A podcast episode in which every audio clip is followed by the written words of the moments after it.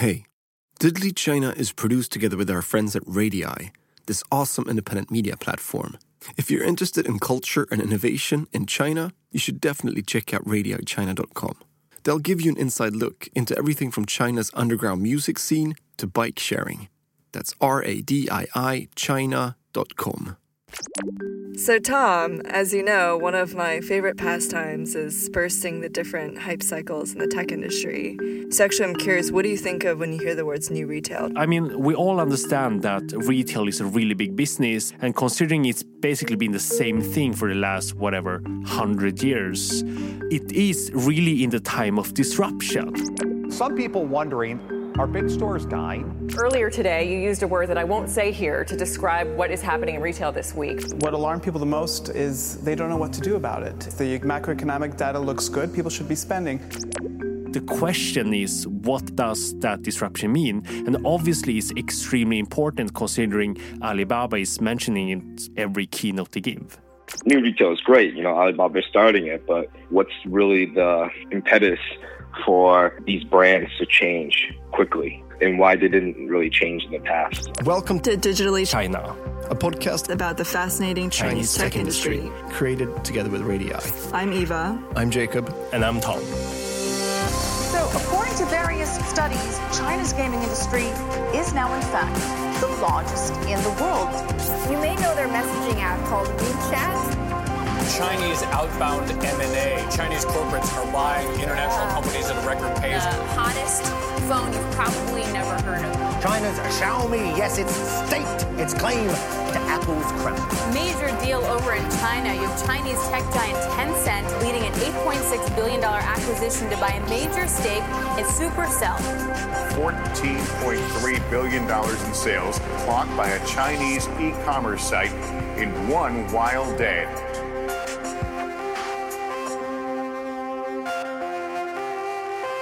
So I think the problem with the term new retail is is that it's so broad and amorphous that it's hard to know what exactly it refers to. Maybe a good way to define it is the integration of or merging online and offline retail data to basically make people buy more stuff. I think it represents this very crucial battle or competition, you could say, between online offline retailers and e commerce platforms, right? I think it's been very clear over the past years or so that e commerce platforms are really changing how brick and mortar stores work you can see like a lot of big box retailers suffering. So, new retail, for me at least, kind of encapsulates this tension between those two areas. So, after researching this area a little bit, I think it becomes really clear that there's a lot of shiny, let's say, consumer facing stuff that people associate with new retail. But those are really, a lot of that is the data capture part, I guess, in offline stores. But I think what's really impactful is how all this data, both online and offline, goes back to the supply chain and really the company's bottom line. And I think that's where the real impact is of, of new retail to understand this a bit better and understand like where the traditional retailers are at today, I actually spoke with an expert in the apparel analytics area. My name is Sicheng Peng. I'm general manager, president of 7thOnline Asia, where we help brands on merchandising planning, assortment planning, allocation, transfer, and season stock balancing. And so he said, like, Eva, the ideal number of unsold clothes at the end of the season isn't zero because then you don't know how many shirts you could have sold. Actually, the best figure left at the end of a, a season is one shirt because then you know you've hit kind of your maximum demand. And so I guess the bigger question is like, how do you get to that ideal one shirt left metric? Everything we, we do as a company, 7thOnline, is about helping apparel, footwear, and accessory companies manage their product. So optimizing the inventory productivity throughout the entire merchandise lifecycle. Apparel and fashion, the fashion world, you know, and what makes it really exciting is, you know, whereas the consumer products or groceries and electronics, if you think about the products, 80 to 90% of the products in those industries are basic products, are repeated products. Apparel is the complete opposite whereas 90% or 80% of our products are totally new. We've never sold it before. That means every season we're making a bet on that these customers are going to return to our stores and buy our things. it's inherently challenging because it's this this vague, this ambiguity about whether or not we think we can sell it. And this is the importance of you know renew retail and understanding how to manage our merchandise, and then having tools or methodologies in place that allows you to forecast accurately. Planning, and especially merchandise planning, is going to be the biggest department in any apparel company in the next few years. If you fail to plan, you're planning to fail. Before listening to him, my main kind of impression of new retail for apparel industry was basically you know the front end of it. Uh, let's say you know having a magic mirror that helps you match the outfit. So it's you know makes your in-store experience much better. But this actually makes way more sense right? Because look at a lot of these really big brands.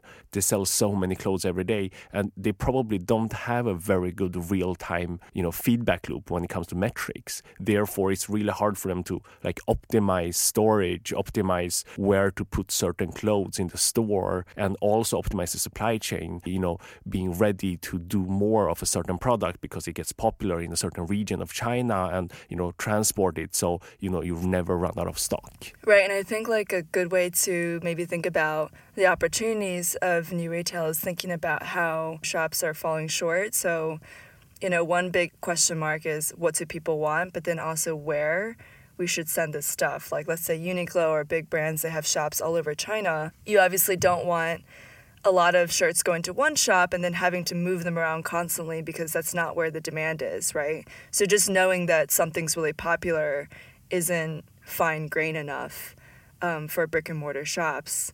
So, when listening to this, it obviously sounds logical, right? That's how the world should be. Uh, they should have metrics.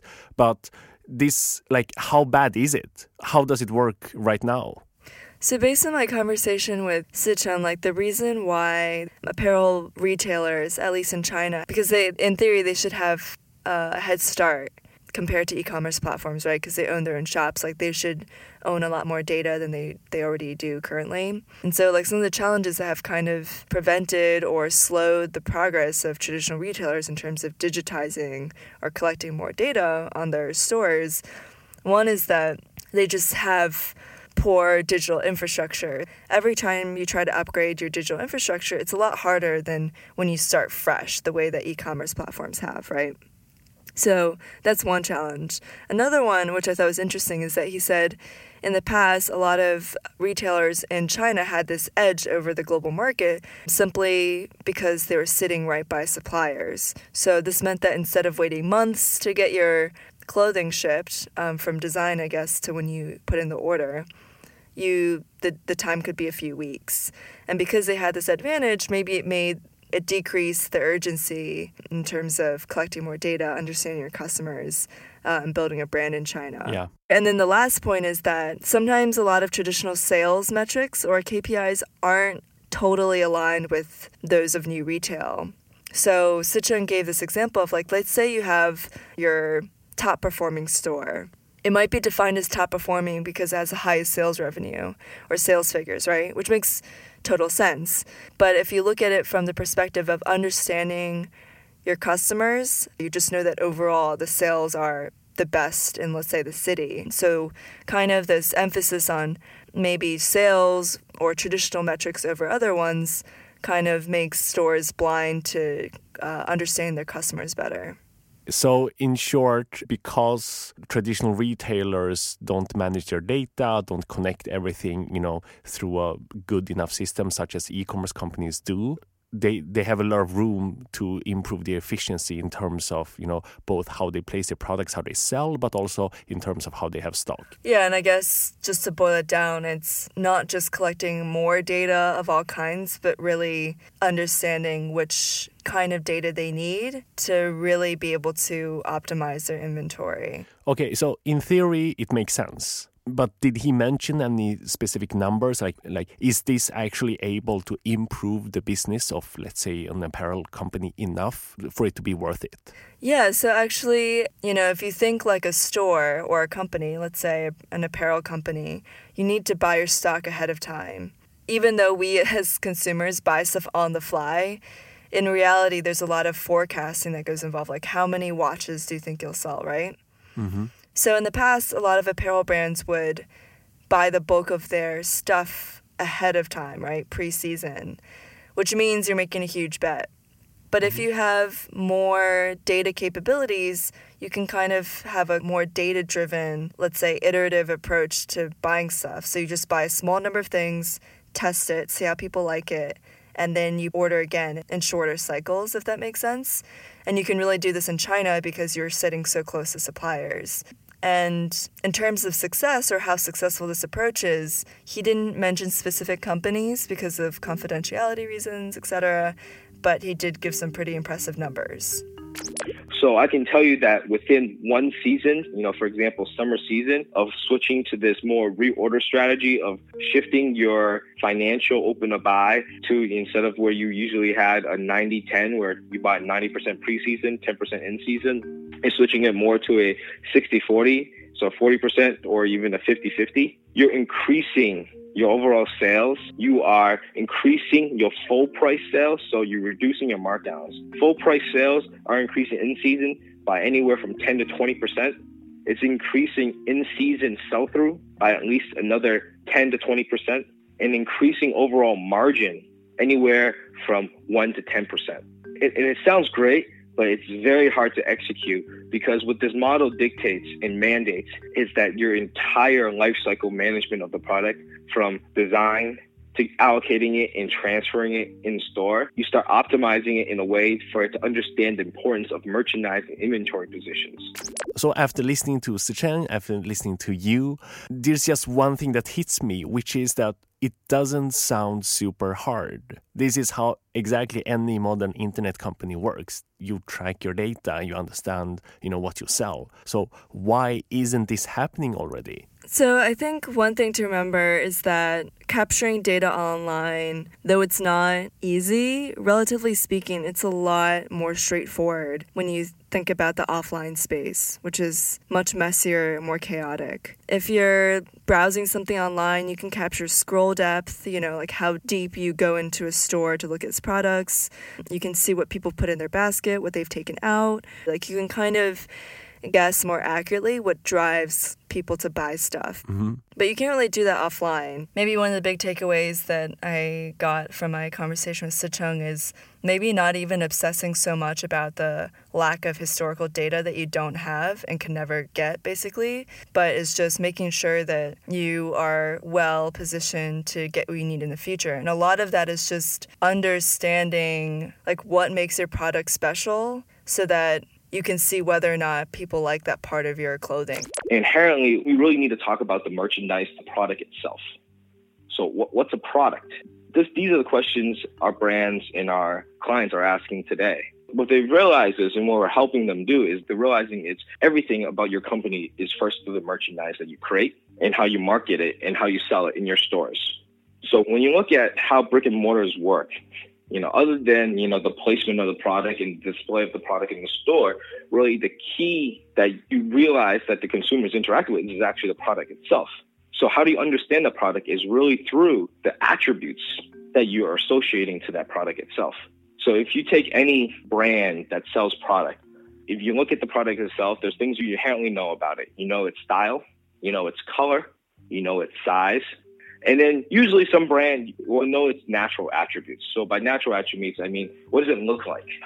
What's the material? What does it feel like? What branding really means today in retail, when we say bring that online concept offline, is really building into that diversity of the attributing itself to the attributes that are there but are intangible. For example, how does this product make you feel? What's the story, the concept behind this product? Is the product made for a certain type of setting or for a certain type of person?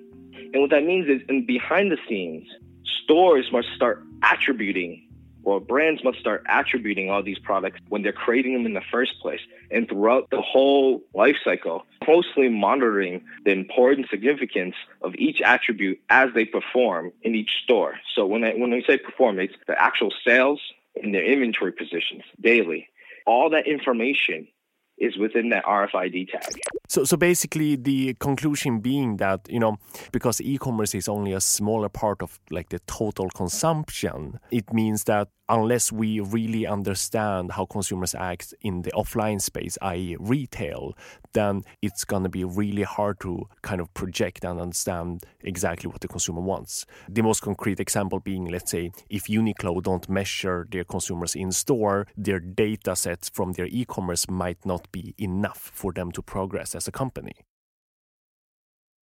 So I think new retail is interesting because it's really this, I guess, meeting point between e commerce platforms and brick and mortar shops. Mm-hmm. And they're kind of in this awkward position where if they work together, they can bring both of their advantages to the table, right? Yep. Offline shops, online data, etc. And also e-commerce platforms have a lot of volume in terms of sales, customers, etc.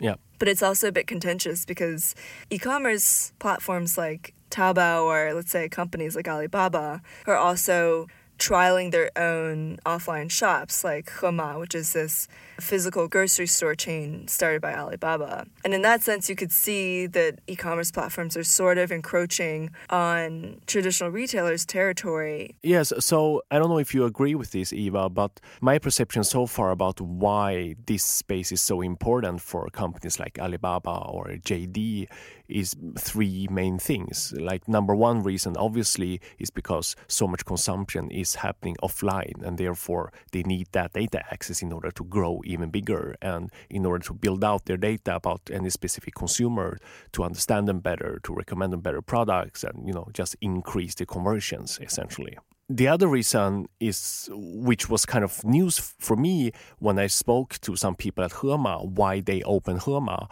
Uh, they said that they made a user acquisition calculation and then they realized that opening a store like that brings more people into the Alibaba ecosystem at a lower cost than, let's say, online advertising at your current scale, that is. Hmm. That's pretty interesting. Yeah, because, you know, number one, it gives them lower user acquisition cost, but at the same time, they can build offline data that's critical for them in order to grow even more, which leads us into the third reason, which is that, you know, it's kind of proven that a lot of consumers will still consume offline. So strategically in the future, whoever kind of digitalizes offline might be in position to threaten any e-commerce player. Make sense? Yeah, and I think that with e-commerce stores launching their own offline stores, a lot of it is probably just learning more about how best to even capture or go about implementing quote new retail. So, for example, um, you know, JD and Alibaba have both demoed stuff where they capture heat maps of where customers are moving around the store. Um, and I guess the idea is that if you see people kind of congregate in certain areas, you can map that with where products are and get a sense of what people are interested in, or even insights about the store layout. Like maybe people are kind of stuck in that area and don't explore other places because they get lost, or there's other places that, you know, are suffering because no one's going there. Like maybe you need like signs pointing that way, etc. right? So mm-hmm. they have like these heat maps, they have these like cloud shelves that are these smart shelves that can sense, let's say, when people pick up stuff. Like there's a lot of experimentation going on, even with e commerce platforms that are opening up their own offline outlets. But I think they're also kind of trying to market that as a service for traditional brands. And maybe you know, because it's an opportunity, but maybe also because it, it shows or it's their way of saying, hey, like we want to help you be better at offline sales. We're not directly competing with you. That's actually the thing that disturbs me the most about Alibaba, JD getting into new retail, which is that I don't understand why they're even allowed to enter. I mean, if we look at the e commerce model, it's kind of proven that the marketplace will own everything. So for you as a brand to work with them, you got to do it because they have the traffic. But essentially, Alibaba's core business idea is to understand who buys Uniqlo clothes and then repackage that data as advertising data and sell it to Zara. And then Zara can push ads to people that bought white t shirts from Uniqlo to sell the exact same product. And at the end of the day, the only winner here is Alibaba because they make money all the time, while the brands kind of lose the interaction with the consumer. They are just pressured for their margins even more and they just need to lower the prices. So you think it's already a losing battle? My point being is that now they're trying to get into retail, which is kind of the last thing that you know these big brands, let's say Zara or Adidas or Nike, that they have. You know, they have their own stores, enabling people, you know, to have the experience of their own brand, and all of their data is their own.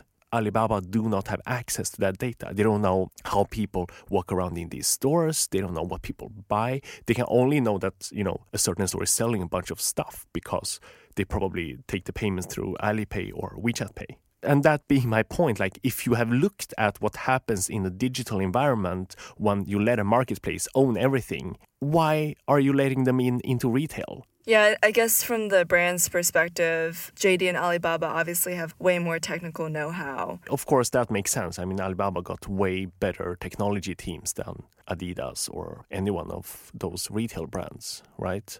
But I'm just frustrated that, you know, we haven't learned by history. You know, just look at Cainiao, you know, the big logistics mm. platform Alibaba runs, right? They, yeah. I think they control now 30% of all packages being sent every day, and they don't own one single truck.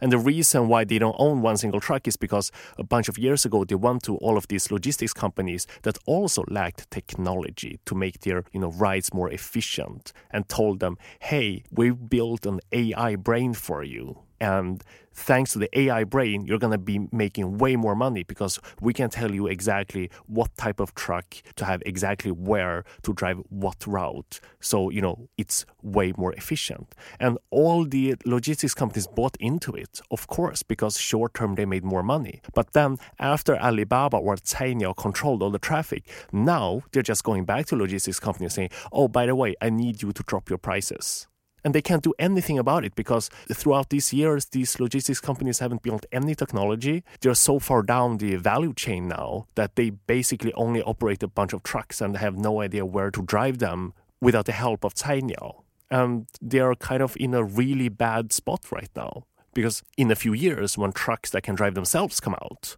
why mm. should you need these logistics companies then Cainiao should work directly with Tesla or whoever makes those trucks I mean, yeah, I think maybe the silver lining to all of this is that the emergence of e commerce platforms aiming offline or even this concept of new retail has really pushed traditional brands to realize how important data capture is. You know, like at this point, their edge is the fact that they have all these offline shops and offline presence which e-commerce platforms obviously don't have, and their brand, which is a lot harder to replicate and copy, right? Yeah, absolutely. But it feels like one of the brands or more of them should just invest time and money in doing this themselves instead of, you know, doing it through Alibaba or JD and honestly just get screwed in five years. Right, absolutely. And I think that Alibaba might not care if, let's say, Uniqlo or other apparel brands are, you know, wasting a lot of profits on markdowns. It's obviously, it's not really Alibaba's problem, right? As long as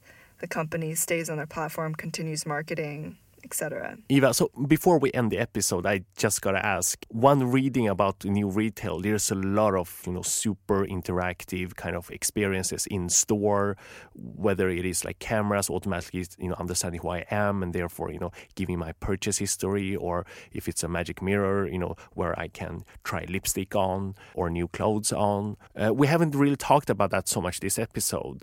Is it anything happening there, or, or is it just hype?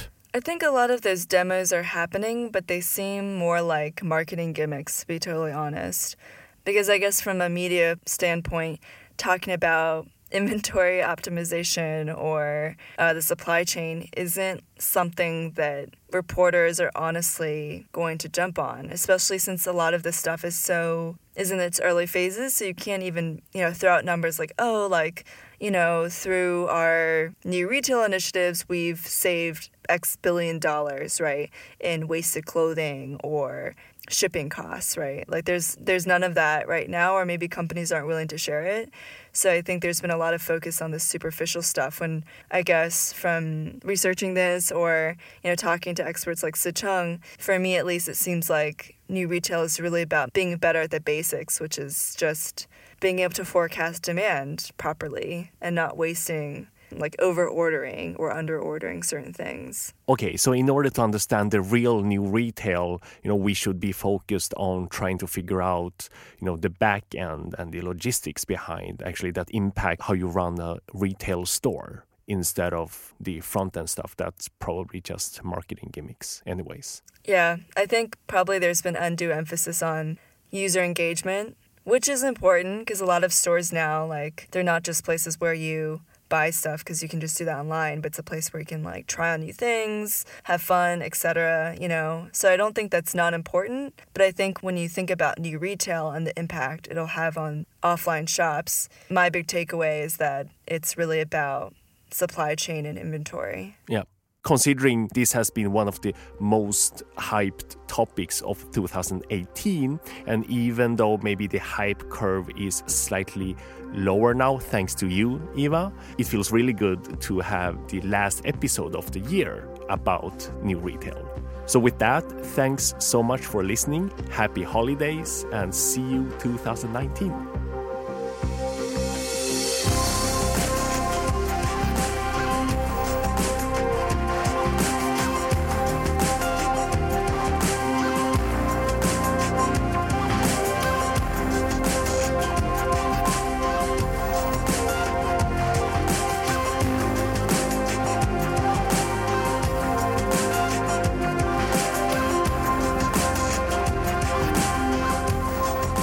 Digitally China is produced by me, Jacob Levin, Eva Xiao, and Tom Shaw, and it's powered by Radii, an independent media platform exploring culture, innovation, and life in China. You can find them at radiichina.com. Thank you for listening.